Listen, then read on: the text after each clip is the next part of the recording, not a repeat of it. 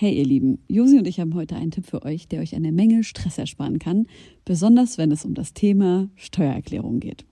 Ich denke mal, ihr alle kennt das Gefühl, wenn man vor dem Berg Papierkram für die Steuererklärung sitzt und absolut nicht weiß, wo man anfangen soll. Ja, uns ging's oft genug genauso, aber wir haben herausgefunden, dass es einen Weg gibt, wie man das Ganze deutlich einfacher gestalten kann. Jetzt kann man sich fragen, warum überhaupt Steuererklärung machen? Ja, also, abgesehen von der gesetzlichen Pflicht gibt es einige gute Gründe dafür. Zum Beispiel könnt ihr mit der richtigen Herangehensweise sicherstellen, dass ihr keine Steuerrückerstattung verpasst und euch sogar Geld zurückholt, das euch zusteht. Taxfix macht es möglich, die Steuererklärung in kurzer Zeit und ohne großen Aufwand zu erledigen. Ihr müsst euch dabei keine Gedanken über komplizierte Steuerformulare oder Fachbegriffe machen. Also einfach und stressfrei die Steuererklärung mit Taxfix erledigen und das Thema vom Tisch haben. Ladet jetzt die App herunter oder besucht taxfix.de. Und mit dem Code HOME24 könnt ihr als NeukundInnen 5 Euro sparen. Ey, Helene, wir haben eine ganz schöne, ein ganz liebes Announcement zu machen. Das stimmt. Liebe Freunde, wir haben uns ganz große Mühe gegeben, um etwas auf die Beine zu stellen. Und zwar für euch und für uns, nämlich ein Mann! Mann! Mann! Mann! Hallo, wir sind die Homegirls, Josi Miller und Helene Fares und wir nehmen dich gleich mit auf eine kleine Reise in unsere Welt. Lehn dich zurück, atme tief ein und genieß die kommenden Minuten. Viel Spaß. Spaß.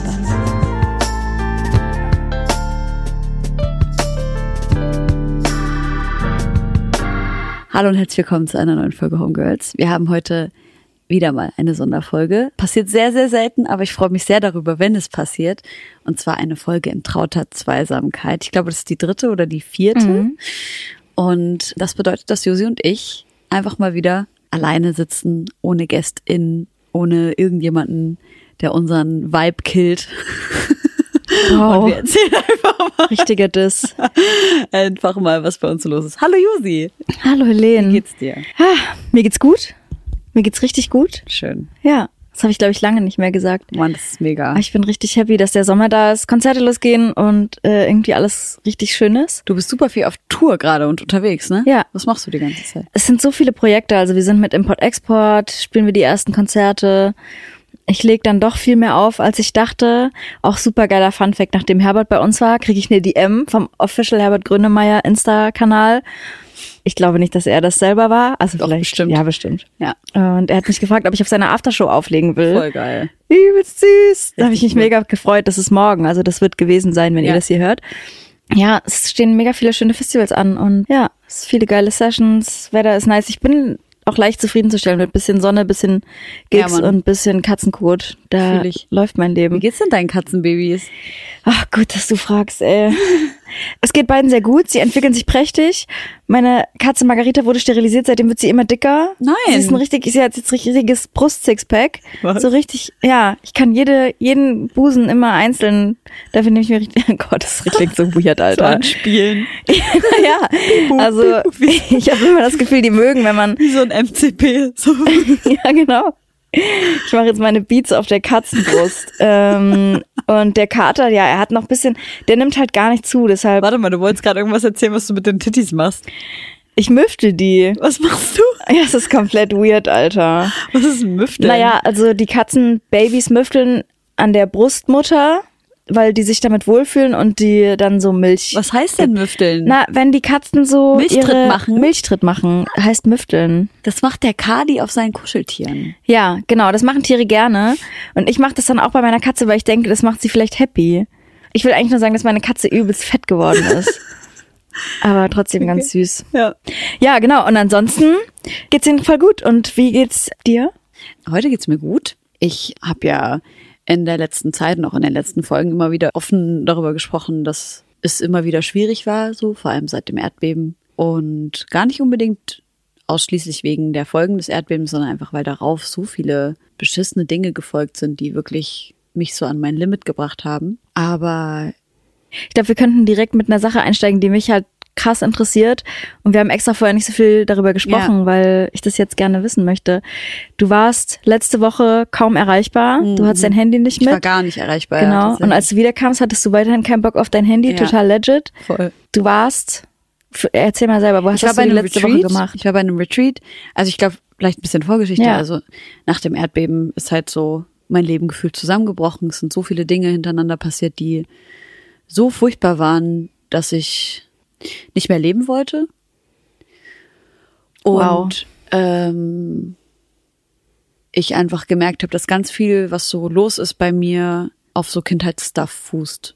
Ne? Und ich kann jetzt gar nicht mal unbedingt sagen, dass ich irgendwie in der Kindheit so dieses eine schlimme Event hatte oder die Event sage ich oder Trauma hatte oder irgendwie sowas so eine Sache, die irgendwie mega schlimm war. Aber ich habe so gemerkt, dass ganz viel in meiner Kindheit war, was dazu geführt hat, dass ich mit Situationen im Alltag und auch tatsächlich so sozialen Interaktionen ähm, die mit kleinsten Ablehnungen zum Beispiel zu tun haben oder so, total Schwierigkeiten habe. Und ja, wie gesagt, also das Erdbeben war halt diese eine Sache und danach sind aber einige Dinge passiert, die mich super krass aus der Bahn geworfen haben und ich aber gecheckt habe, so, so schlimm, wie sich das gerade anfühlt, das kann nicht nur diese eine Sache sein. Aber du hast gerade gesagt, dass du nicht mehr leben wolltest. Das hast du so noch nie geäußert. Ja. Das ist richtig krass. Das Ja. tut- ja, das ist gerade ein richtiger Schock auch für mich, dass du das so aussprichst. Nee, ähm, muss ich bei mir nicht entschuldigen. Ich fand's nur Ja. heftig. Und es tut mir voll leid. Danke. Ja.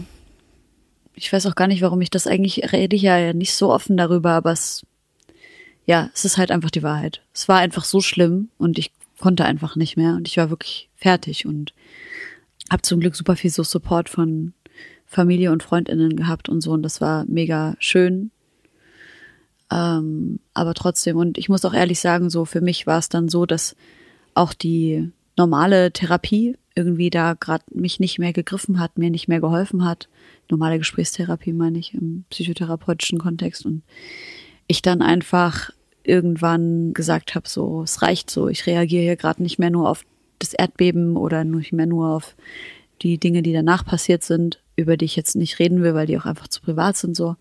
Aber stattdessen reagiere ich auf das und auf alles, was irgendwie in meiner Kindheit passiert ist. So dieses Ausgeschlossenwerden in der Schule, dieses krasse Mobbing, aber eben auch im Familienkontext Dinge. Und dann aber auch zu verstehen, so es geht auch nicht nur um das, was jetzt gerade ist, sondern auch das, was meine Vorfahren erlebt haben. Wie viel Unterdrückung auch alle Frauen in meiner Familie heute noch, die leben, in Syrien leben, noch erleben. Glaubst du, du hast auch so vererbte Auf Traumata? Fall. Ja, Mhm. ja, auf jeden Fall. So fühlt es sich zumindest für Ja. mich an, ja. Also Sachen, von denen du nicht weißt, aber wo du intrinsisch merkst, dass sie ein Trauma in dir auslösen? also ich habe nicht das Gefühl, dass ich so eine krasse, starke, so posttraumatische Belastungsstörung von irgendjemandem vererbt bekommen habe. Aber ich habe das Gefühl, dass ich auf Dinge reagiere, die sicherlich auch, also jetzt zum Beispiel, wenn ich jetzt zum Beispiel auf so patriarchale Unterdrückung heute, ne, reagiere, dann ist das natürlich auch sehr valide, dass ich darauf so reagiere, wie ich reagiere, an, einfach anhand dessen, wie es jetzt ist. Aber ich habe eben das Gefühl, dass ich den Rucksack meiner ganzen weiblichen Vorfahren da irgendwie noch auf dem Rücken trage. Genau, auf jeden Fall habe ich dann die Entscheidung getroffen, dass ich einfach nicht mehr so leiden möchte und dass ich jetzt alles tun werde dafür, damit es aufhört. Und dann habe ich mich mit verschiedenen Formen von Therapie, Retreats, Büchern und so weiter und so fort beschäftigt. Ich ähm, habe so Psychoedukation, ne, also einfach sich weiterbilden über das, was in einem so vorgeht. Ich habe auch in der Phase, in der es so akut war, natürlich alle möglichen Dinge gemacht, die man so machen kann. Ne? Also das Schlimme war halt für mich, dass ich ich bin morgens aufgewacht und ich hatte einfach, habe einfach so drei Sekunden nicht gewusst, was los ist und dann kam halt die Realität so über mich niedergeprasselt, so dass eigentlich gefühlt so alles, was ich aufgebaut habe und an so Sicherheit mir vorgestellt habe, dass das irgendwie so vor mir niederbricht oder zusammenbricht oder so. Und dass ich das dann irgendwie wenige Sekunden, nachdem ich wach geworden bin, dann erst realisiert habe. Und daraufhin, ne, ging halt Herzrasen los und die ganze Scheiße. Ja, und dann habe ich alles probiert, man. Dieses Ganze von Atemtechniken bis irgendwie das ganzen Körper abklopfen, irgendwelche taktilen Sachen, dann dieses äh, etwas, was du im Raum siehst, was, was du riechst, diese ganzen Panikattacken-Sachen. Dann habe ich angefangen, das war, glaube ich, der Punkt, wo ich dann, wo ich dann gesagt habe, so, okay, es reicht nicht mehr, also ich muss jetzt irgendwas anderes machen, dass ich wirklich mir eine Schüssel mit Wasser neben das Bett gestellt habe um als erstes, sobald meine Gedankenspiralen am Morgen losgehen, einfach meinen Kopf unter Wasser zu packen, einfach damit mein Körper so einen kurzen Schock kriegt, so von wegen. Und das hat es geholfen? Ey, alles hat, hat und hat nicht geholfen. Weißt okay. du, es war einfach so mega weird, sowas. Natürlich ist die Realität immer noch furchtbar, so. Aber ich muss ehrlich sagen, so, das Einzige, was geholfen hat, war dann die ganze Zeit irgendwie in einem Kontext zu sein, in dem ich mich sicher fühle und dann zu versuchen, diese akute Sache, die mich so stört, wieder zu heilen, was mir Gott sei Dank gelungen ist, so.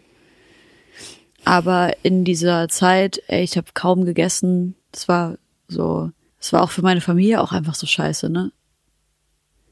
Boah, es fühlt sich so komisch an, so offen darüber zu mhm. reden und so vulnerabel, aber ich glaube einfach, dass es wichtig ist. Ich habe auch gar nicht vorher entschieden, dass ich darüber so reden werde, aber ja. ist auch interessant, weil mein Bruder ja diesen Podcast schneidet mhm. und er alles mitbekommen hat. Ich habe mich genau das gerade gefragt. Ja. Inwiefern du das auch schon erzählt hast. Ja, voll. Ja, mein Bruder war bei allem dabei und hat alles mitbekommen und so. Naja, auf jeden Fall habe ich dann entschieden, dass ich so gut ich kann alles, was ich mit mir so rumtrage, bearbeiten möchte. Weil ich nicht mehr, ich will nicht passiv sein, ich will nicht Opfer sein von diesen Dingen. Ich habe mich richtig geopfert gefühlt von meinem, mhm. von meinem Scheiß, so von meiner Vergangenheit und habe dann auch gesagt, so also es ist nicht nur, es, es bin ja nicht nur ich, ne? nicht nur ich bin Opfer von meiner Reaktion oder meinem Empfinden, sondern ja auch alle Menschen, die ich liebe, wenn mhm. ich impulsiv reagiere oder wenn irgendwas passiert und ich nicht ruhig bleiben kann oder was auch immer und eben nicht nur die Menschen, die ich liebe, die jetzt schon leben, sondern auch die nächste Generation, so wenn ich irgendwann mal Kinder habe. Und dann habe ich entschieden, auf Empfehlung von zwei Freundinnen so ein Retreat zu machen. Und da war ich erstmal so mega skeptisch, weil das irgendwie in so einem Kontext ist, in dem ich so war, so, boah, keine Ahnung, ob ich dem so traue und so. Und dann, ich erzähle jetzt auch gar nicht, was das war, weil ich dafür auch nicht unbedingt Werbung machen möchte. So jeder muss das finden, was für ihn passt. Aber wir haben da halt ganz am Anfang unsere Handys abgegeben und dann wurden kleine Gruppen geformt. Das waren die strengsten Eltern der Welt. Ja, genau. Äh, nächste Woche auf Vox seht ihr meinen Trauma-Bearbeitungsprozess. ähm, wir haben unsere Handys abgegeben und im Prinzip war von 6.30 Uhr am Morgen bis 22 Uhr Programm mit Essen zwischendurch und so. Und ja, ganz viel so körperlicher Bewegung, jetzt nicht irgendwie Sport oder so, aber ne, wir haben den Körper integriert in den Prozess des Traumaaufarbeitens und da waren so viele verschiedene Prozesse, die da zusammengeflossen sind. Also sowas wie Familienaufstellungen, in, in Ansätzen war mit drin, aber auch ganz viel einfach mit gehalten werden und mit alleine sein und um Hilfe bitten und geerdet werden und so weiter und so fort. Also gar nicht esoterisch oder so, ne? Gar nicht. Aber es war wirklich ganz so, ja. Und das Interessante war auch, das fand ich super spannend, dass wir außerhalb des Gru Gruppenkontexts und des Therapiekontextes nicht miteinander reden durften in der mhm. Gruppe.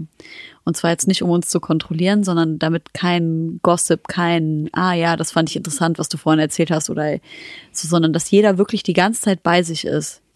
Und ich glaube, das Größte, was ich daraus mitgenommen habe, war einerseits das Gefühl von so innerer Sicherheit. Und das fand ich super spannend, weil das war das, was mir gefehlt hat und was ich immer so gesucht habe im Außen, was, warum ich auch glaube, warum das mit meiner Arbeit so gut funktioniert hat, weil ich alles dafür getan habe, dass ich halt auf Arbeit so viel Sicherheit habe. Und dann aber auch natürlich in privaten Beziehungen so. Und das ist einfach was, wo ich jetzt das Gefühl habe, ich bin da ein bisschen gefestigt. Aber was ich viel, viel krasser finde, ist das Maß an Mitgefühl, mhm. was ich mit anderen Menschen und Tieren auf einmal habe. Wo, was meinst du, woher kommt das? Du begegnest ja in so einem, ne, wir waren keine Ahnung, vielleicht 30 Leute oder so. Und natürlich hast du in einer Gruppe von 30 Leuten, siehst du ja den einen oder anderen Menschen, auf den du irgendwas projizierst. Oder du hörst irgendwie, wenn der eine Mensch dann dran ist oder sowas, hörst du, was der erzählt und denkst, du bist so ein Arschloch oder was auch immer. Und ich habe zum Beispiel auf eine Person ganz viel so Hass projiziert, weil ich gehört habe, wie der Scheiße gebaut hat in seiner Vergangenheit und und ich war so sauer auf den, du ekliger Hurensohn, so, du hast das und das und das gemacht. Und ich war so sauer auf den. Einfach auch, ne, meine, Wut auf ihn projiziert, weil das, was er getan hat, ist auch was, was in meinem familiären Kontext passiert ist mhm. von einer anderen Person. Lol, von einer anderen Person. Ja. er ist nicht mein Cousin. Auf jeden Fall hat, war es dann voll krass, weil er war nicht in meiner Gruppe, aber später wurden wir dann in eine Gruppe gepackt. Und ich habe ihm dann gleich von vornherein gesagt, so, ey, nur dass du Bescheid weißt, Ich hasse dich. Ich habe das schon mitbekommen und ich habe so mein Thema damit so. Und dann aber über diese Öffnung, die jeder Mensch da macht und die krasseste Verletzlichkeit, in der du jeden Menschen siehst in diesem Kontext. Du hast keine andere Chance, als mhm. diesen Menschen mit Liebe und Mitgefühl zu begegnen. Es geht nicht anders. Es geht nicht anders. Aber ist das nicht auch voll der Key zu allem unfassbar. eigentlich? Kein Scheiß. Wenn wir uns alle, wenn wir uns alle so begegnen. Es gibt niemanden mehr, mhm. also ich bin generell kein Mensch, der irgendwie einen Groll hat oder sowas. Es gibt niemanden mehr auf dieser Erde, den ich jemals kennengelernt habe, wo ich jetzt sagen würde, ich finde dich immer noch, ich finde dich voll kacke von vorne bis hinten und ich habe kein Mitgefühl. Du weißt ja, es gibt so ein paar Leute auch, wo ich irgendwie früher gesagt habe, so wenn ich dich sehe, hau ich dir auf die Fresse oder irgendwie sowas. Keine Chance. Mhm. Und krass ist auch, was, wie krass mein Mitgefühl mit Tieren gewachsen ist. Also ich so gelitten, ich habe aus Versehen einen Tausendfüßler verletzt. Ey, mein Herz so, hat so geschmerzt. Ich habe heute Morgen ist aus dem Vogelnest bei uns am Haus ein, ein Babyvogel wahrscheinlich vor ein, zwei Tagen runtergefallen mhm. und gestorben. Ey, mir ging's, ich hab so mit dem geschmerzt, ich habe gebetet, ich habe das beerdigt und so. Es ist ganz anders. Ich habe ganz andere Aber ist auch schon wieder sehr krass, ne? Also ist natürlich ja, aber ich bin halt verbunden, weißt du? Klar, das verstehe ich, aber ob das gut tut. Ja, weil ich ja in dem Moment diese Trauer gefühlt habe und dann habe ich was dafür getan okay. und jetzt ist sie weg. Okay. Also ich bin mhm. jetzt nicht mehr im Schmerz. Okay. Und das war auch die krasseste, also auch so, ich muss das so noch erzählen, so. Mhm. Dadurch, dass du dein scheiß Handy nicht hast, musst du deine Gefühle zu Ende fühlen. Du sitzt mit einem Kackgefühl von Scheiße, ich hasse das jetzt und du kannst nicht einfach dein Handy in die Hand nehmen und sagen so, ich gehe jetzt, ich hau jetzt ab und äh, also gedanklich hau ich jetzt ab und mache jetzt irgendwas anderes. Es geht nicht. Du musst dein Scheißgefühl zu Ende fühlen. Ich war so sauer am zweiten oder dritten Tag. Und ich konnte mich gar nicht ablenken. Ich bin dann aus der scheiß Meditation raus, so, so angepisst, bin in den Wald und hab einen Stein geworfen. Weil ich so wütend war. Hast du bestimmt eine Ameise bei verletzt. Halt die Schnauze ein. Was willst du denn von mir? Ich habe zwar gesagt, ich hasse niemanden, aber dich hasse ich. ähm, Nein, aber und das war auch ein krasses Erlebnis so. Also ich weiß nicht, ich weiß nicht, ob das wirklich was gebracht hat.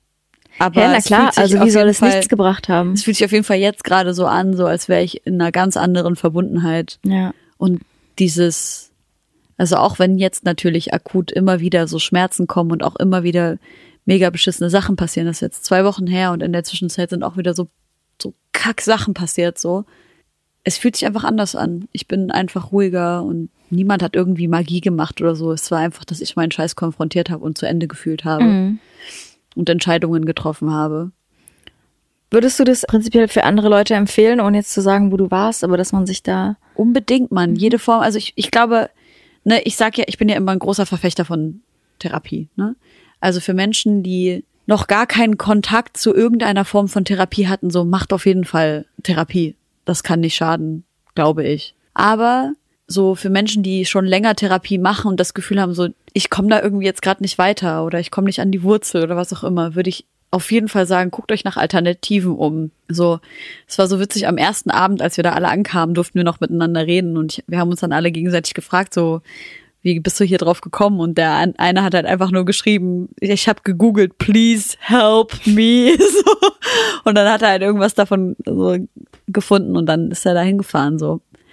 Ja, sich umzuschauen nach alternativen, alternativen Therapieformen. Natürlich ist es ein ultra privilegiertes Gelaber, gerade weil es kostet alles unnormal mhm. viel Kohle. Aber man kann auch bei solchen Sachen schreiben und sagen, so, ey, ich habe kein Geld, gibt es irgendwie eine Möglichkeit, dass ich dass ich irgendwie für ein bisschen weniger kommen kann oder was auch immer. Ja, ich find's krass. Also alles, was du jetzt gerade die letzte halbe Stunde erzählt hast, muss ich, glaube ich, äh, mal sacken lassen. Ja. Würde aber trotzdem gern die Frage stellen, weil ich da gerade ein Re-Upload einer Arte-Doku drüber gesehen habe, über die Höhlenmenschen aus La Gomera. Mhm. Es gibt eine kleine Gruppe an Leuten, ein paar sind weiß, andere Dreads, aber trotzdem wohnen die dort in den Steinhöhlen und das ist eine Community von ja begleitet haben sie jetzt irgendwie so zehn Leute, die in verschiedenen Höhlen wohnen mhm. und die wirklich halt nur mit dem Mindesten leben. Mhm. Genau, mit ihren Tieren und machen so ein bisschen Feuershow dann mal in der Stadt oder laden auch Leute ein, ja. lassen sich dafür eine kleine Spende geben, um ja. sich so das Mindeste zu kaufen, machen halt alles auch zu Fuß und wachen halt jeden Tag einfach mit dieser übelst krassen Aussicht ja. auf. Also du hast ja dann vor dir so ein bisschen Steine. Tundra. Ja. So eine steinige Flora und Fauna auf ja. jeden Fall. Ähm, und dann guckst du so aufs Meer. Die Geo Geolingo hier auspackst. Ja, die sitzen unten an der Endmoräne und äh, gucken aufs Meer. Was ist das für eine Gesteinsschicht, auf die die da blicken? Endmoräne. Was? Ja. Wie heißt das? Endmoräne. Endmoräne? Das ist das Einzige, was ich mir gemerkt habe aus dem Geo-Unterricht. Ich weiß nur noch Kalk. Ja. Hanna, sag mal, heißt das Endmoräne oder was? Du warst kürzer in der Schule, nicht kürzer in der Schule, es ist, wenig, es ist länger, also es ist länger her, dass ich meinen Abschluss in Hanna Geografie gemacht habe. Ich bin Klasse in die Schule gegangen, aber in der sechsten hat sie es gelernt. Hanna weiß okay. es auch nicht. Auf jeden Fall habe ich mich dann wirklich, also weil da waren auch so Business-Leute, sind da hingegangen, kamen mit so Problemen, haben super viel Kohle gehabt, alles erreicht, was sie wollten, waren ja. so totunglücklich, dass sie dann für Wochen, Monate ja. dort in der Höhle gezogen sind. Und ich will jetzt nicht sagen, dass man das machen soll. Ich glaube nur, es gibt irgendwie auch günstigere Wege, um Gedanken zu Ende zu denken und ohne Bestimmt. Handy zu leben und so ein Aussteigerleben zu leben. Und ich wollte von dir wissen, hast du dir je darüber Gedanken gemacht, so ein Aussteigerleben zu führen? Ja, voll. Also ich bin generell also warum ich zum Beispiel glaube, dass das funktioniert, was du gerade erzählt hast, sind zwei Sachen. Einmal die Verbundenheit mit der Natur und Nummer zwei das Leben in der Community. Und zwar halt nicht in so einem kleinen familiären Kreis und dass man sich dann einmal die Woche oder alle zwei Wochen mal mit Friends trifft, sondern tatsächlich eine Community zu haben, mit der man sich austauschen kann und bei der man oder in der man von unterschiedlichen Menschen unterschiedliche Bedürfnisse auch erfüllt bekommt, sodass wir zum Beispiel auf unsere Partner und Partnerinnen nicht alles projizieren, was wir brauchen. So, ich glaube, das ist ultra gefährlich für Partnerschaften. Aber diese Verbundenheit mit der Natur finde ich so krass, wie sehr das der Psyche hilft. Mhm. Und natürlich sagen wir immer so, ja, halt, halt's Maul, so wenn einer sagt, ich habe eine Depression und der andere sagt, geh doch mal spazieren. Ja, mach deine Therapie und so, aber geh auch spazieren. Umarme auch Bäume. Ich weiß, ich glaube, ich habe das Gefühl, ich habe das schon mal erzählt.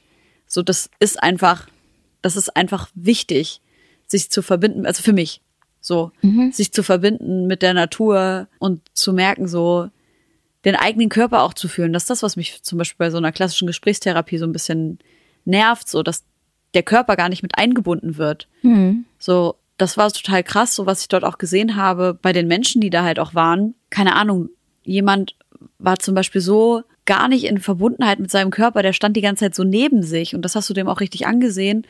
Und dann hat er auf einmal so angefangen so zu beben. Weißt du, der, du hast richtig gesehen, wie der so ein Beben im Körper mhm. hatte. Und das wurde halt gefangen und gehalten und so. Und das war richtig schön. Und das kenne ich einfach in der normalen Psychotherapie nicht. Wie ist es bei dir? Hast du Bock auszusteigen? Nee, natürlich nicht. Also doch, ich, doch, ich habe natürlich Bock darauf. Aber ich glaube, dass mein Lebensstandard und vor allem die Sache mit Musik und Bühnen ja. und so auch ein gewisses Maß an das Teilen meiner Kunst. Ja. Also ich glaube nicht daran, dass ich das machen würde, was ich jetzt mache, wenn es nur für mich bleiben würde. Mhm, so, ja. ich teile es auch gerne. Ähm, deshalb, ich, manchmal frage ich mich so ein bisschen, wie groß ist auch der Sinn des Lebens im Sinne, dass man auch was tut, was so nachhaltig irgendwie der Gesellschaft was bringt. Mhm oder künstlerisch irgendwie einen Mehrwert hat mhm. oder wie basic kann das Leben sein und man ist trotzdem total damit zufrieden. Ich meine, das ist natürlich voll die Frage, wie wir sozialisiert sind. Ja. Und ich rede da mit meinem Freund oft drüber, wie viel Arbeit und wie viel Exposition es irgendwie braucht. Ja. Oder wie basic man wirklich leben kann und trotzdem glücklich ist. Ja, ich glaube echt, so dieses Community-Ding ist, also Community mhm. und Natur ist, glaube ich, die Antwort darauf. Ja. Weil so dieses ganze Gadget-Ding, das löst sich halt in Luft auf, wenn du genug Natur in deiner Umgebung hast und dich halt die ganze Zeit damit beschäftigen kannst. Voll. Das und ergibt auch, auch komplett Gespräche Ding so, ja. ne? Also das fand ich halt so krass dort in diesem Kontext. Ich meine, wir mussten uns halt nicht verabreden, weil wir alle wussten, so wir treffen uns zu den Sessions und wir treffen uns halt zum Abend, äh, zum zum Essen so. Mhm. Und dann weißt du halt, du hast halt deine Community zu den festen Zeiten natürlich, wir haben uns jetzt nicht unterhalten, aber wäre es jetzt irgendwie so gewesen, dass wir uns, dass es jetzt so eine Kommune gewesen wäre zum Beispiel, dann hätten wir uns ja nicht irgendwie verabreden müssen miteinander, damit wir uns treffen, weil jeder weiß, ey, da gibt's halt Mittagessen 13.30 und dann hast du halt das Gefühl von, du bist nicht alleine. Ja. Und ich glaube, dieses, wirklich diese, dieser Punkt von Aufbrechen dieser Kernfamilie und hin zu Leben in einer größeren Community, dass man sagt, so, man, man betreut sich gegenseitig auch. Wir haben jetzt zum Beispiel im Freundeskreis eine Freundin, die gerade ein Kind gekriegt hat. Und wir sind eine relativ große Gruppe von Frauen, die halt einfach ihr im Wochenbett jeden Tag bringt halt eine andere was zu essen vorbei, weißt du? Und das ist halt eigentlich total verloren gegangen hier. Ja. Ich glaube auch, weil das verloren gegangen ist, hat man irgendwie auch manchmal so eine soziale Sperre drin. Voll. Also ich bin ganz klassisch der Typ, wenn ich höre, dass jemand durchs Treppenhaus läuft, gehe ich nicht raus. Weil ich Krass, gar keinen ja. Bock habe, jemanden aus meinem Haus zu begegnen, Ja, obwohl die krass. alle super lieb sind.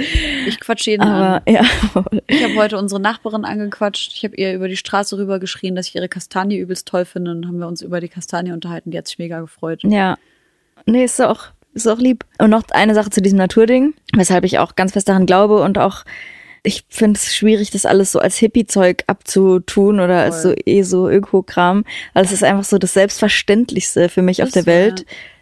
dass mir das helfen kann. Und ich merke das zum Beispiel an so Dingen, wenn ich so in Panikattacken bin und ich habe Bäume und ich gucke da rein fünf Ja. Minuten und lass die Gedanken auf so ein Blatt fokussieren. Ja. Das ist so genau die, das richtige Maß an Abwechslung. So, da passiert was, was ganz Leichtes. Ja. Dieses Grün und das Blau haben irgendwie eine voll beruhigende Wirkung auf mich. Genau, und das kann ich so als Tipp geht mir das äh, voll gut rein, wenn ich einfach mal fünf Minuten auf Bäume gucke oder wenn ich so lange in den Bildschirm gucke und ich habe das Gefühl, ich muss mal wieder in die Ferne gucken. Ja. Ist so die Blätterbewegung voll, was mir hilft, wenn ich den Baum nicht hacken kann. Ey, auch einfach so dieses ins Gras legen und mal zu fühlen. Die Hände, also wirklich nackige Füße, nackige Frag mich, Hände. wie viele jetzt schon aussteigen heute Ist aus mir dem voll Podcast. egal, Ja, Alter. auch. Die, die aussteigen, die brauchen es noch viel mehr. Ja. Das ist echt no cap einfach. Das ist so, so wichtig. Mein Bruder macht das übelst viel, so egal, vor allem wenn er krank ist, zieht er seine Schuhe aus. Der hat, mal, der hat wochenlang Husten gehabt und dann hat er angefangen, barfuß halt im Gras rumzulatschen und hat gesagt, so, das hat ihn, ihm nach drei Tagen den scheiß Husten, wie auch immer, weggemacht. Aber dieses physische Erden, das ergibt ja auch einfach Sinn, nicht die ganze Zeit auf Plastik zu laufen, sondern halt wirklich sich zu verbinden mit der Erde da. Steile These jetzt, weiß ich jetzt nicht, ja. Ich aber sag, ich erzähle ja nicht, dass das äh, Ja. wissenschaftlich bestätigt ist. Das ist auch keine These, sondern einfach nur die Erfahrung meines Bruders so. Ja. Du Hater, Alter. Nein, ich sage nur, das ist jetzt also, ja, ich freue mich voll, dass das bei ihm geklappt hat. Nein, ich habe nur Angst, dass Leute dann denken, ah ja, okay, ich habe jetzt hier Corona und dann gehe ich dreimal barfuß spazieren und dann Das ist ist genau mein Ansatz. Lasst Ja. euch nicht impfen. Geht einfach jeden Tag drei Minuten barfuß spazieren und genau. Ähm. Trinkt das Wasser aus dem Fluss. ja, wie und dann bist du zurückgekommen in die Realität und dann. Und dann hatte ich keinen Bock mehr auf mein Handy und war Ja. aber einfach voll. Aber wenn ich dir ein Euro geben würde, würdest du es jetzt gegen die Wand facken, dass es kaputt geht? Ein Euro. Wofür? Was? Was? Dass du dein Handy jetzt an die Wand Ach schmeißt. so, mein Handy. dass es richtig zerbricht. Zerbürstet in Warum willst du tausend. einen Euro mir geben? Also, okay. Ein Euro Wetten sind erstmal ein Klassiker. Ein Euro wetten? Ja. Um Leute, um Leute Fragen zu stellen und Aufgaben zu stellen, die man für kein Geld nicht machen würde, aber vielleicht für einen Euro. Aber eigentlich will ich ja wissen, ob du auf dein Handy verzichten könntest und es jetzt hier wegklatschst. Wenn ich eine andere Möglichkeit hätte, regelmäßig in Kontakt zu sein mit Menschen, die ich liebe, dann sofort. Und mit euch. Also anderen Menschen, die ich liebe. Okay. Aber es geht halt nicht. Aber wenn ich könnte, so auf Instagram, aber das ist halt wieder diese Sache, ne? Ich habe natürlich das Bedürfnis, ich war ja jetzt äh, vor paar Tagen auf dieser Demo in Solidarität mit Lina E. und habe da Berichterstattung halt von gemacht auf Instagram. Und da denke ich mir auch, eigentlich habe ich keinen Bock mehr auf Insta, aber es ist halt Ja. wichtig, dass sowas passiert so. Und ich bin da so ein bisschen im Zwiespalt, aber gleichzeitig, ich habe mir einfach Limits gesetzt. Also mein Handy ist jetzt von 10 Uhr morgens bis 23 Uhr, kann ich es frei benutzen. Instagram kann ich nur eine Stunde benutzen. Und ab 23 Uhr kann ich gar keine Apps mehr benutzen. Ich kann nur noch telefonieren, falls es einen Notfall gibt oder sowas. Und also das kann man sich auf dem Handy selber irgendwie so sperren. Und das finde ich super, dass ich auch meinen Leuten gesagt habe, hier, schau mal nur, dass du Bescheid weißt, nach 23 Uhr melde ich mich halt einfach nicht mehr. Und wenn was ist, dann telefonieren wir. Oder ich sag halt schon halb elf irgendwie am Telefon gute Nacht und sag, ab elf möchte ich einfach Ruhe haben.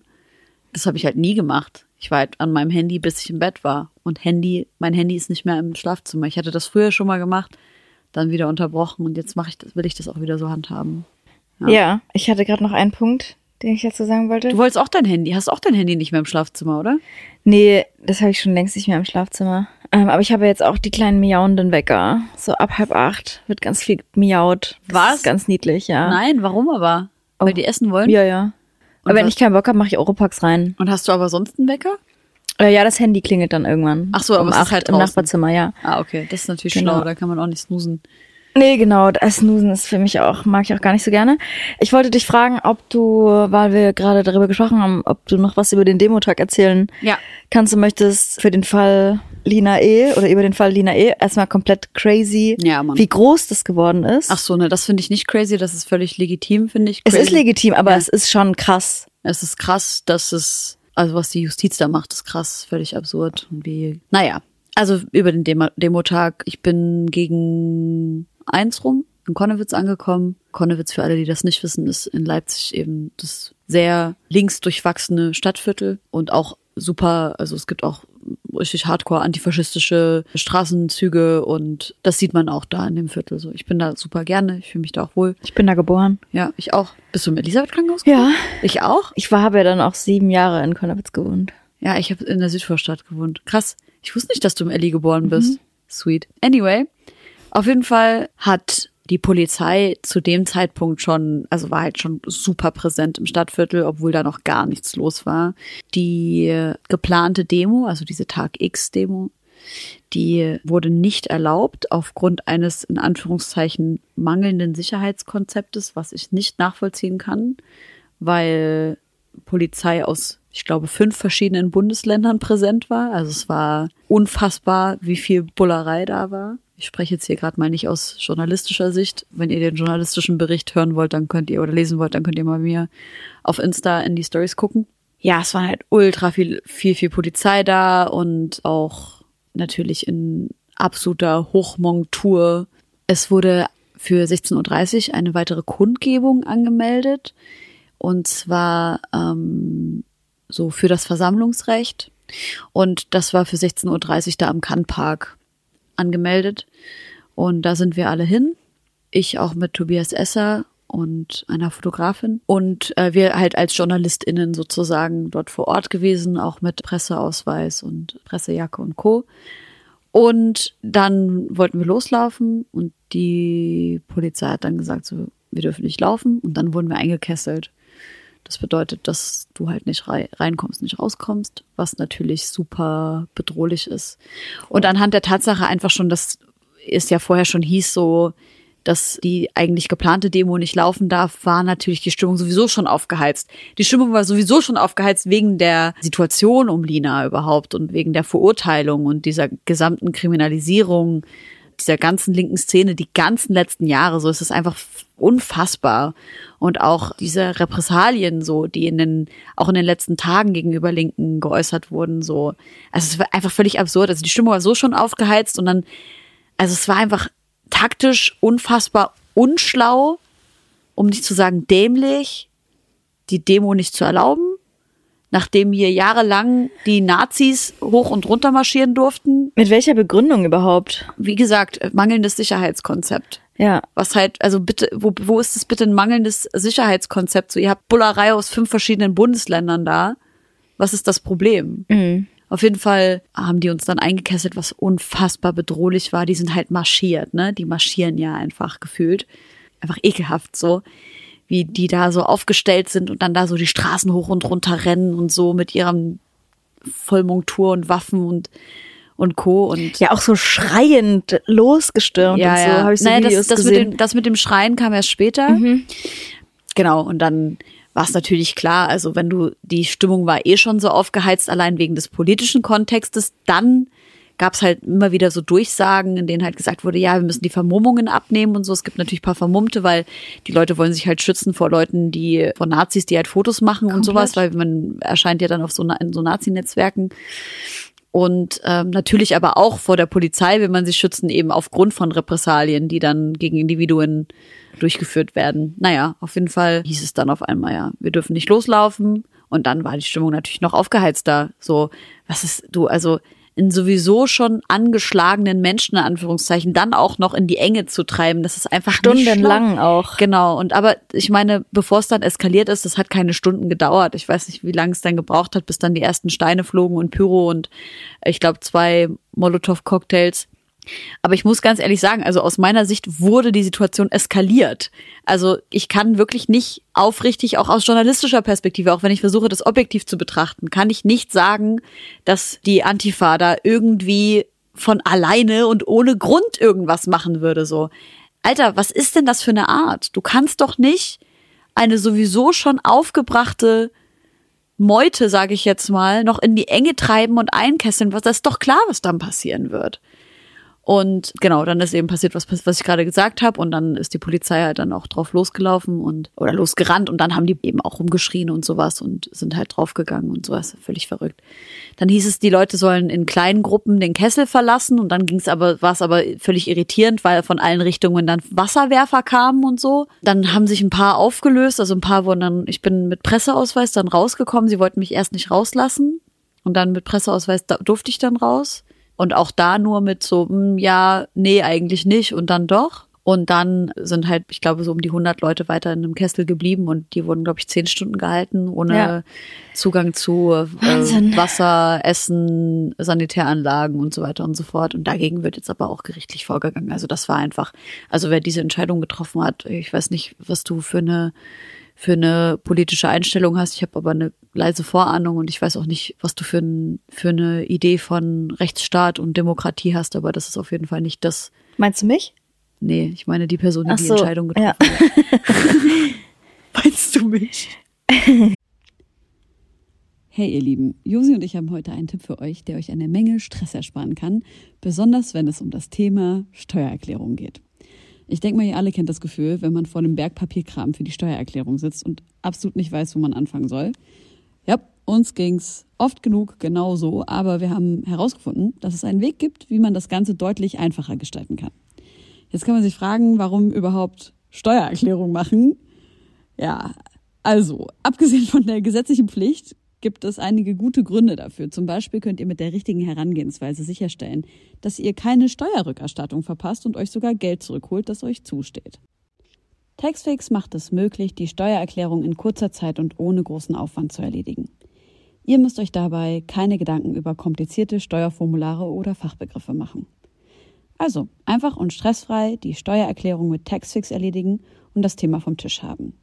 Ladet jetzt die App herunter oder besucht taxfix.de. Und mit dem Code HOME24 könnt ihr als NeukundInnen 5 Euro sparen. Ja, du warst das. Du oder? hast dich dabei so angeguckt, als ja. Nee. Und äh, glaubst du, es waren auch so Engin-Provokateure da? Kann ich nicht beurteilen. Okay. Weiß ich nicht. Aber hätte es auch nicht gebraucht. Die Stimmung war eh schon aufgeheizt genug. Ja. Es ist einfach, es war einfach wirklich von vorne bis hinten dämlich. Es war einfach schon idiotisch, diese Demo überhaupt nicht zu erlauben. Sorry für die ableistischen Ausdrücke, aber es ging einfach gar nicht. Und es war auch bedrohlich, es war auch angsteinflößend einfach. Mhm. Wie die Polizei agiert hat. Ich hatte zu keinem Zeitpunkt Angst vor den Demonstrierenden. Ja. Nicht mal als, ne, also einen Tag vorher wurde ja einer von der Bildzeitung angegriffen und ich habe ja jetzt so eine Presseweste angehabt. Ich habe zu keinem Zeitpunkt irgendwie Angst gehabt oder sowas. War auch voll sweet, ist auch einer zu mir gekommen und hat gesagt so, ey, ich verfolge deine Arbeit voll schön, aber ich mach, hab so gesehen, dass du vor lange nicht mehr was gemacht hast, was denn los und so. Fand ich voll niedlich, ich mich mega gefreut. Genau, aber. Ja, crazy. Ich habe es ja nur ja. von außen mitbekommen, ja. also natürlich den Fall die ganze Zeit schon irgendwie länger verfolgt. Ja weil es mich interessiert, aber natürlich auch irgendwie durch den Leipzig-Background. Klar, ja. Äh, was mir halt in dieser ganzen Sache komplett Sorgen macht, ist dieses dass auch der, der sächsische Innenminister sagt, ja, wir müssen jetzt aufpassen, dass wir die linksextreme Gewalt genauso hart verfolgen wie die rechtsextreme, Ach, wo dann alle gesagt haben, ja gut, also gar nicht. Ja.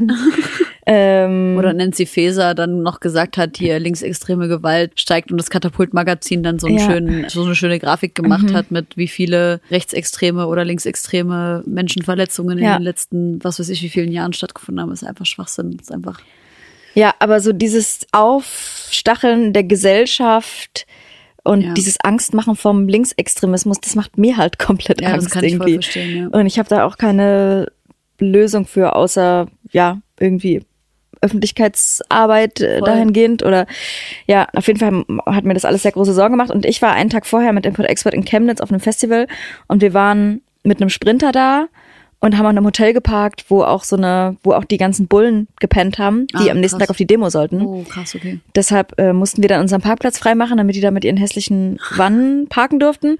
Und wir mussten auch, also mit einem ganz, es war ein super hippie-eskes Festival, ja. super liebevolles Line-up, auch viel linker Rap und so. Ja. Wir mussten dann mit dieser Horde an aufgeputschten Bullen früh mhm. alle im Frühstückstisch sitzen. Oh, krass. Und die haben sich gerade fertig gemacht äh, für, für ihren Einsatz. Einsatz. Ja. Und man hat wirklich, also auch am Frühstückstisch, das sage ich jetzt nicht irgendwie aus Häme oder so, schon das Gefühl gehabt, dass sie auch richtig krass an sind einfach. Ja, also auch Bock haben. Ja, ja, das ist klar. Ja, das ist voll klar. Und alles wirklich so aufgepumpte Kunden, schon mit Weste am Frühstückstisch in so einem Hotel, wo ich mir dachte, Alter, zieh dein Niggi an, aber komm nicht in deiner Scheißmontur zum Frühstück. Kannst du zurück und deinen Koffer packen. Aber ja, das, das, da fand ich, das fand ich schon auch ich äh, bedrohlich. Verstehen. Und das waren nur wenige Leute, wenn ich mir vorstelle, von denen noch eingekesselt gewesen zu sein.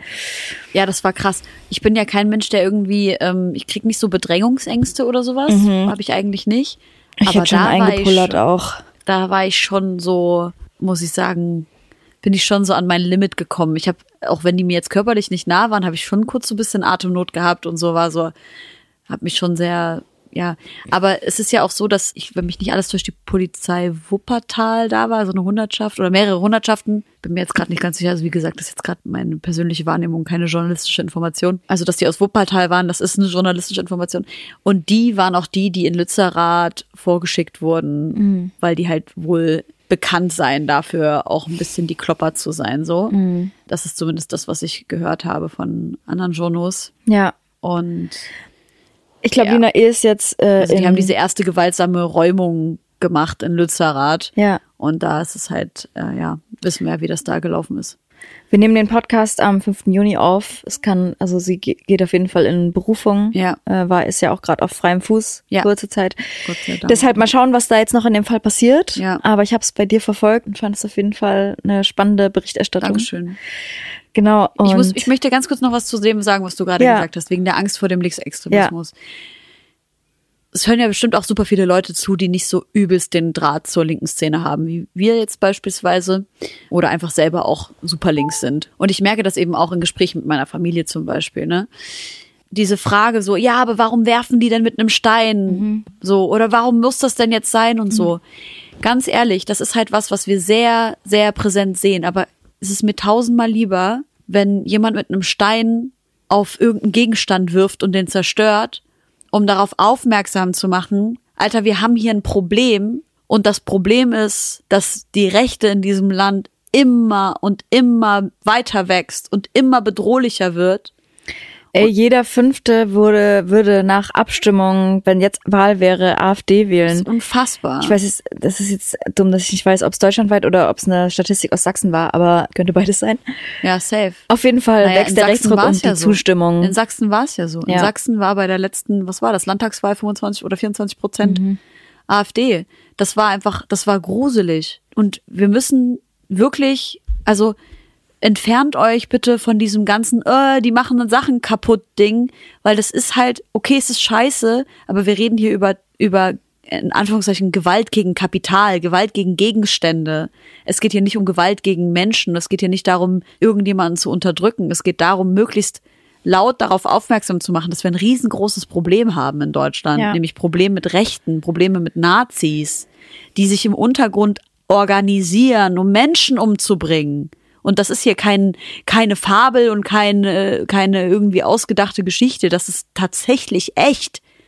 So wie viele Morde brauchen wir noch in den letzten, was, fünf Jahren, um das wirklich klar zu sehen. Mhm.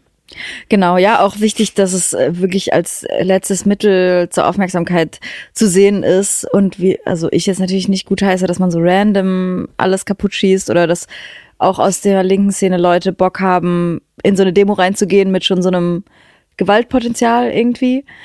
Aber ich bin natürlich komplett auf deiner Seite, weil es ist auch oft einfach eine Notwehr, aus der heraus das passiert. Ja, es ist halt auch ganz ehrlich so, du bist halt, also ein Polizist begegnet einem, sagen wir mal, einem Antifaschisten aus dem schwarzen Block, ja. Der Antifaschist hat einen Stein in der Hand und der Polizist hat die Vollmontur, in der und die sind ja er selber auch vermummt. komplett geschützt ist, genau, kann sich komplett vermummen, hat Waffen am Körper und diverse Schutzbekleidung und einen Knüppelstock und so weiter und so fort. Du hast alles dabei.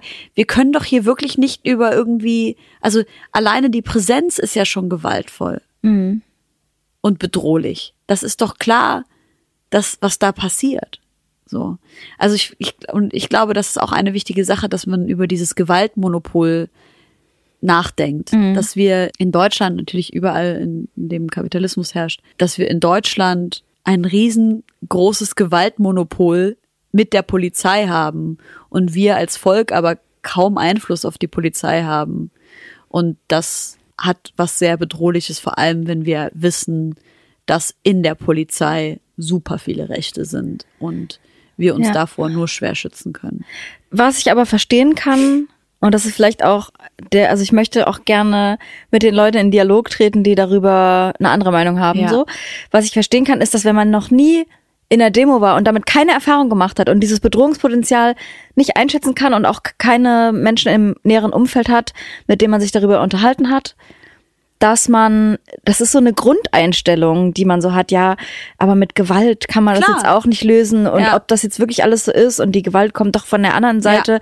Genau, ich glaube, der Key ist, sich mit Leuten zu unterhalten, die das als letztes Mittel sehen Auf jeden. und sich da ein bisschen zu belesen oder mit Leuten zu sprechen Ja. und auch mal offen dafür sind, andere Perspektiven einzunehmen Unbedingt. als die eigene.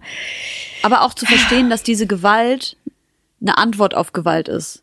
Ja. Also ich habe noch nie antifaschistische Gewalt gesehen, die nicht darauf fußt, dass Gewalt dem f- zuvor gegangen ist. Ich meine jetzt nicht, du kriegst einen Stein und, krieg, und schwirfst einen Stein, sondern ich meine Beobachtung Jemand will dein Haus räumen oder jemand, oder, ja. oder halt irgendwelche Form von politischen Repressalien, Unterdrückung und so weiter und so fort. Und das ist ja auch eine Form von Gewalt. Und dann folgt darauf eben diese Form von Gewalt. So, genau.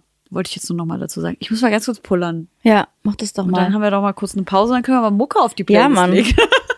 so richtig passend heute. 2000 years later. Ich packe jetzt was auf die Playlist. Und zwar äh, ein Song von Luli und äh, ich packe jetzt was auf die Playlist und zwar ein Song von Lulu. Mann! Mann! Mann! Ich packe jetzt einen Song auf die Playlist. Wirklich? ja. Und zwar von Ludu und die Einhornfarm. Und das ist eine Sängerin, die sonst auch bei Total Crack im Kofferraum singt. Und ich liebe die doch ganz doll. Und sie hat einen Song, äh, der heißt Überall Bullen. Und sie ist so eine, Passt. sie ist so ein Tiermensch wie wir. Und sie kümmert sich um Berlins Stadttauben. Also wirklich, die nimmt die auf, die Nein. Das ist aber füttert süß. die und also die, ich sehe die immer nur mit Tauben-Content und die hat auch Hauben, Haufen kaputte Tauben zu Hause und Soll so. ich mal mit Maltezierten zusammentun? Ja, haben, ich weiß nicht, haben sie bestimmt schon. Aber sie ist halt, also ich liebe Malte Zierden auch für seinen Tauben-Content, aber sie würde das halt nie so ausschlachten, ne? Mhm. Die macht das halt wirklich aus True Taub. Er, er auch, aber es ist natürlich ein anderes Level Ja, ja. so. Und yes, nicht, dass ich, ich Malte soll das alles so, ist geil. Und auch sein Tierheim und so, das bringt voll viel, dass er das öffentlich macht. Aber bei ihr, sie macht das wirklich in so einem kleinen Kontext und das ist voll geil. Und in dem Song geht es auch darum, dass ihre Tauben die Bullen hassen. Deshalb noch ein Song passend zum Thema von Maribu, Date Night. Das sind meine ersten zwei. Die Bullen haben letztens meine Mama genervt. Bei uns wurde was geklaut und meine Mama hat die Bullen gerufen und die sind gekommen und dann war der eine mega unfreundlich und scheiße zu meiner Mama. Und dann, es wurde halt auch eine Sache von mir geklaut. Und er meinte dann so, ja, dann muss ihre Tochter selber eine Anzeige machen und so. Sie, er war wirklich so unfreundlich zu ihr und sie war richtig angepisst. Irgendwann mal hat sie zu ihm gesagt, hören Sie mal zu. Entweder sind jetzt freundlich mit mir oder ich kooperiere nicht mehr mit Ihnen und gehe einfach wieder nach Hause. Also sie stand halt vor der Tür. Und dann sind sie ein bisschen netter geworden. Dann meinte der Typ so, ja, ja, ich muss dann aber auch mit ihrer Tochter sprechen. Ich rufe sie dann an. Und dann meinte meine Mutter so, meine Tochter hatte recht. Sie hat schon immer gesagt, sie mag die Polizei nicht. Das hat sie dem Bullen in ihr, ins Gesicht gesagt. Ich war so stolz auf sie. Und sie war so, wenn sie mit meiner Tochter reden wollen, sie dürfen meine Tochter aber nicht anrufen. So, das muss der andere machen. Sie sind viel zu unfreundlich. Das war richtig Ah. Premium. Meine Mama ist richtig Ich nice. glaube, ich kann mir vorstellen, dass so eine Ansage auch fruchtet dann. Es hat geholfen, Ja. weil tatsächlich hat dann dieser eine Polizist mich angerufen. Und meine Mutter hat mir natürlich erzählt, was passiert ist und ich war richtig sauer. Es ist natürlich eine lange Geschichte so und der war halt ultra unfreundlich und scheiße zu meiner Mama und da bin ich ja sowieso mega sensibel. Und dann habe ich halt zu ihm gesagt, so ja, so ich hätte gerne den Namen von der Person, die da meine Mama so schlecht behandelt hat und so. Und er war so, ja, ich war das. Und es tut mir wirklich leid. Das war nicht gut von mir, wie ich da war. Und ich, mich, ich entschuldige mich wirklich aufrichtig und so. Und das fand ich dann stabil. Mhm. Auch wenn ich dann natürlich, ne, war ja irgendwie dann ja, ist auch scheißegal. Auf jeden Fall fand ich das süß. Aber eigentlich wollte ich mit dir über was anderes reden. Und zwar wollte ich dich fragen, aufgrund einer Tatsache, ich habe richtig gemerkt, dass mir in den letzten Wochen Tanzen richtig krass geholfen hat, mhm. meinen Körper so zu bewegen und auch rhythmisch einfach was zu tun und nicht nur jetzt Sport. Und ich habe gestern Abend, gestern Abend mit zu Hause ein Lied gehört, Dulcito e Coco von Vincente Garcia. Und zwar ist das, also ich glaube, es ist ein Cha-Cha, aber man kann auch Bachata dazu tanzen. Wir haben Bachata getanzt, war mega, mega schön. Und ich merke richtig dolle, wie mir das gerade hilft. Und ich wollte dich fragen, so, du bist ja auch irgendwie in so Selbstfindungsprozessen gewesen in den letzten Monaten und im letzten Jahr. So, was hilft dir so richtig, richtig dolle? Wobei? so bei dir zu sein. Mhm. okay, was, also es gibt auf jeden Fall Momente, wo mir Tanzen dabei hilft, mhm. Aber nicht so zu Hause oder so. Mhm. Meistens dann schon in einem Club-Kontext, ja. wo ich dann irgendwann merke, ich kann mich richtig gehen lassen, wenn so Arbeit von mir abfällt ja. zum Beispiel und ich dann ich habe am Herrentag oder Christi Himmelfahrt About Blank gespielt. Das war so eine feministische Party, mhm. mega schönes Line-up und die haben so eine winzige Hütte im Garten. Und da passen so 20 Leute rein. Mhm. Da läuft dann so trashy Techno. Geil. Und ich habe dann richtig an dem Tag gemerkt, ich habe erst dieses Arte-Format moderiert, was ja. ich jeden zweiten Donnerstag auf Arte Twitch moderiere, falls ihr da vorbeigucken wollt, da sind Cute. immer ganz schöne Konzerte. Genau, und danach habe ich noch aufgelegt und dann merke ich so, wie das alles abfällt und dann ja. komme ich in so einen Tanzmodus, aber da muss wirklich auch irgendwie witzige Musik laufen. Ja. Und ansonsten, in letzter Zeit ist mir das bei Konzerten aufgefallen, dass es mir da auch richtig mhm. gut geht irgendwie, ja. obwohl ich manchmal Probleme mit Menschenmassen habe. Ich war vorgestern auf dem Danger Dan Geburtstag, also ein wahnsinnig krasses Fest mit super vielen Artists, also Fettoni und Mine und Fettes Brot und hoffenweise Gäste waren da und er hat auch ein krass äh, politisches Programm gemacht, was ich auch mhm. wirklich krass fand vor der Masse an Leuten. Und danach waren wir auf der Aftershow und hat Team Scheiße gespielt und da habe ich das erste Mal so richtig bisschen, ein bisschen gemoscht. Geil. Ähm, ich dachte, du willst mir jetzt erzählen, dass du gekokst hast, Alter. Oh Gott, nein. Ich war schon völlig irritiert, was jetzt kommt. Nein, nein, nein. Ich, war, ich habe mich einfach komplett frei gefühlt und Geil, mich da Mann. komplett gehen lassen. Ja, deshalb noch ein Song von mir, den ich auf die Playlist packe von Team Scheiße, der Karstadt-Detektiv. Lieb ich. Und was mir noch hilft, ist, ich habe so ein paar Spots in Berlin, wo ich mit dem Fahrrad hinfahre. Es sind meistens so kleine Sachen am Wasser, wo ich lese. Schön. Genau, ganz viel, ganz viel lesen und ganz viel draußen sein. Jetzt mhm. kommt mein Boot wieder ins Wasser, dann werde ich eh nur noch nackt in die. Dein Ernst, Alter? Hä? seit, seit einem Jahr. Ich habe schon hundertmal gesagt, Boot? wir müssen da eine Folge drauf machen. Was? Junge, es ist wie wenn ich frage, ob du einen Hund hast. Never hast du mir erzählt, dass du ein Boot hast. Natürlich, ich habe schon gesagt, wir müssen da Folgen drauf machen. Dein Gesicht. ja, ich habe mir letztes Jahr ein kleines Boot geholt und das liegt hier in Berlin. Wo liegt denn das? In Köpenick. Und dann fahre ich immer raus, dann anker ich, die gehe ich schnack Spaten, mache Kreuzworträtsel. Hast du einen Bootschein? Nö, brauche ich nicht. Also, Hat das einen Motor? Ja, klar. 15 PS. Mhm. Bis dahin kann man, also man kann mit, mit bis 15 PS Führerschein freifahren. Deshalb kann man auch als Privatperson so größere Boote ausleihen, wenn der Motor chillig ist. Aber das Boot ist super klein, deshalb äh, reicht der Motor da auch aus. Ich würde wetten, dass du mir das nicht erzählt hast. Aber egal. Wie kann ich dir das? Und selbst wenn, hast du meine 1000 Insta-Stories nicht gesehen, die ich auf dem Wasser gemacht habe? Ich habe Reels gemacht. Aber woher soll ich wissen, dass das dein Boot ist? Ja, weil es jede Woche das gleiche ist, keine Ahnung. Ach so, ja, ich als Bootkennerin habe auf jeden Fall darauf geachtet. Ja, geil. Herzlichen Glückwunsch zum genau. Erwerb deines Bootes. Danke. Es ist wirklich ein kleines Boot. Und Aber das ist schön, da kann man. Liegeplatz halt ist so unendlich teuer. Es ist schlimmer als eine Wohnung zu finden. Was? Der Liegeplatz in Berlin ist die Hölle und auch, ey, ey da sind mir echt, also als ich habe einen Liegeplatz gesucht, da sind mir echt krasse Sachen passiert. Ich hab, bin oft auf richtig weirde Leute reingefallen. Das ist ein ah. ganz komischer Markt hier, beherrscht von irgendwelchen komischen alten Koksmatrosen, die immer aussehen, als würden sie, keine Ahnung, kriminelle Dinge machen. Aha. Ja, es ist wirklich sehr, sehr weirder Markt. Klar, sehr klares Bild. Ich glaube, es gibt Kopf. keine einzige Frau, die ein Boots Stellplatz vermietet in Berlin. Das sind nur alte, weiße, komische Hafenmänner. ja, und es ist super schwierig einzubekommen und ich wurde da auch ein bisschen verarscht und so. Und Scheiße. Das war echt krass, ja. Was kostet sowas? Also ich zahle echt super viel Geld für den Liegeplatz. Für, also für vier Quadratmeter Wasser zahle ich irgendwas zwischen 100 und 1000 Euro im Monat. Ich will es nicht genau sagen, aber ist eigentlich egal. Kann ich auch sagen, aber nee, egal. Okay. Läuft Ja. so deine Buchhaltung? ja, ungefähr so kann man sich das vorstellen. ähm, ja, genau. Ja, das mache ich. Ich habe auch noch eine Frage, eine Gegenfrage an dich. Ja. Anderes Thema. Bist du bereit oder willst du noch? Boah, ich bin voll bereit. Ich will irgendwie aus der Schwere gerade raus. Okay, pass auf.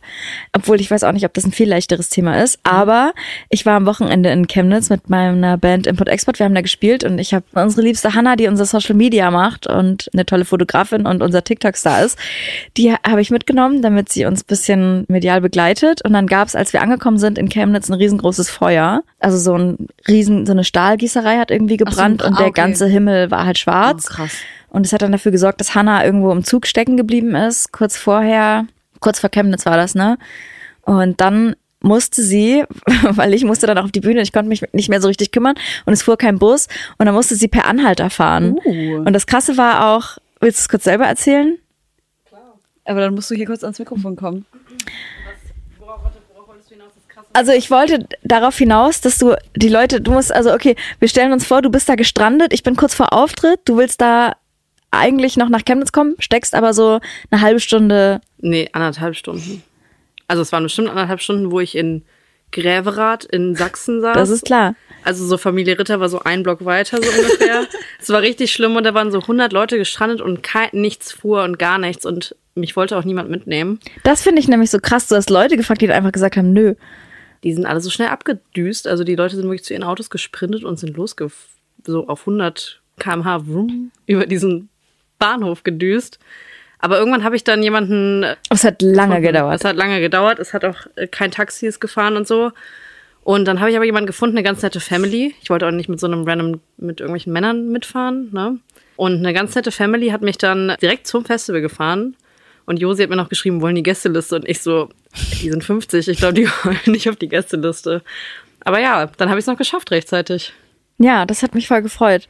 Krass, dann, aber- Ja, und dann hat die also- Familie, obwohl sie da gar nicht hin musste, Hannah noch ganz äh, bis zum bis zum Festivalgelände Wie gefahren. krass, dass keiner dich mitgenommen hat, Alter. Ja, fand ich auch. Und ich habe meine Top drei Momente der Mitfahrgelegenheit und des. Anhalterfahrens. Geil. Okay. Okay, ich, Erzähl du. wir können auch abwechselnd machen. Ich also hab nur eine. Ich erzähle meine einfach zweimal.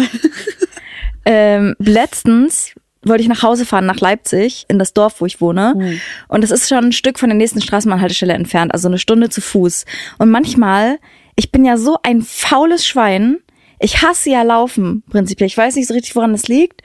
Aber wenn ich irgendwie auf vier Hufen oder mit Reifen fahren kann, würde ich das immer bevorzugen. Hm. Und dann bin ich letztens gestrandet an der Straßenbahnhaltestelle und meine Familie wollte mich nicht abholen wie früher, sonst hat man ja den Vater angerufen und gesagt, hol mich der Haltestelle ab. Und da bin ich wirklich so getrampt Wieso wollte dein in Vater- Leipzig. Was ist denn los, Uwe? Nee, die waren, glaube ich, nicht da oder so. Ach Ich kann mich gar nicht genau Uwe, erinnern. Warum wolltest du die Josi nicht abholen? Auf jeden Fall war ich dann an der Straßenbahnhaltestelle und habe dann das erste Mal, ich seit Ewigkeiten so richtig random einfach meinen Daumen rausgehalten, weil ich zu faul war, nach Hause zu laufen und auch keinen Bock hatte, auf den Bus zu warten. Geil. Und dann hat mich auch, wie bei Hannah, eine kleine Familie mitgenommen. Die Süß. hatten aber nur noch die, die Babyschale frei. Oh. Und dann habe ich mich mit meinem kleinen Po bei der Familie in die Babyschale gesetzt und haben die mich in mein Dorf gefahren. Hättest du nicht die Babyschale auf den Schoß nehmen können? Nee, das war alles, musste schnell gehen. Die sind ja so richtig angeschnallt und so, die kleinen Schalen. Ach so. Ja, Das ich wollte auch keine, keinen Aufwand machen, habe ich mich einfach da reingesetzt und haben die mich nach Hause gefahren. Das war mega skurril. Das lieb ich. Und früher, als ich noch in Weimar studiert habe, haben meine Freundin Sarah und ich, wir sind sehr, wir haben sehr viele Anhalter mitgenommen, die so an den Raststätten äh, uns angehalten haben. Wir haben aber auch sehr viel Blablacar und Mitfahrgelegenheit Ja. mitgenommen, um unser Studium und unseren Sprit zu finanzieren. Und da hatten wir halt eine geile Situation. Wir sitzen, also es war komplett, das kannst du dir nicht vorstellen. Wir sind früh am Kreuz und wollen losfahren Richtung Weimar. Sarah hat wieder ihr Auto überbucht, das heißt wir beide vorne und hinten drei Typen, weil sie alle Plätze verkaufen wollte. In der Mitte ein Typ, der eine Zwiebel gefrühstückt hatte, der hat übelst aus dem Hals gestunken. Ich glaube, also er war so ein bisschen Punk-mäßig Ja. unterwegs, so hat leider auch ein bisschen gerochen. Dann so eine verrückte Studentin, wo wir wirklich das Gefühl hatten, sie hat irgendwas genommen oder so, also die ist irgendwie Scheiße. noch drauf. Und ein Geschäftsmann mit einem Aktenkoffer, der auch noch da drin saß. Wir Wie so ein Witz, Alter. ja, es war wirklich, wir, es war auch ein kompletter Witz. Und alle waren schon so, ah ja, wir sollen jetzt hier zu dritt in diese 100 Jahre alte Karre rein. Ja, super. Äh, hat sich natürlich keiner gefreut. Und dann sind wir da Richtung Weimar gefahren und dann wollte der zwiebelstinkende Typ irgendwo auf der Raststätte raus, weil er im Dorf vor Weimar ja. gewohnt hat. Und sagt so, ja, kann ich hier schon aussteigen? Und dann fährt Sarah halt auf den Autohof und lässt ihn halt raus.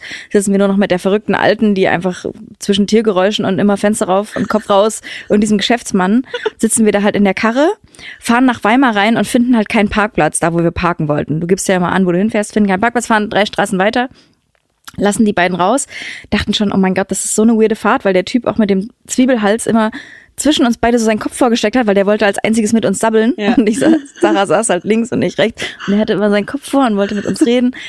Naja, und das Geilste war aber dann, dass der Typ mit dem Aktenkoffer uns die lustigste Bewertung auf BlaBlaCar ever geschrieben hat. Weil er hat dann geschrieben, Schnatterinchen und ihre Freundin fahren mit Kaffee in der Hand einarmig für obdachlose Umwege und halten nicht am vereinbarten Treffpunkt. Oh mein Ein Gott. von fünf Blabla-Sternen oder so.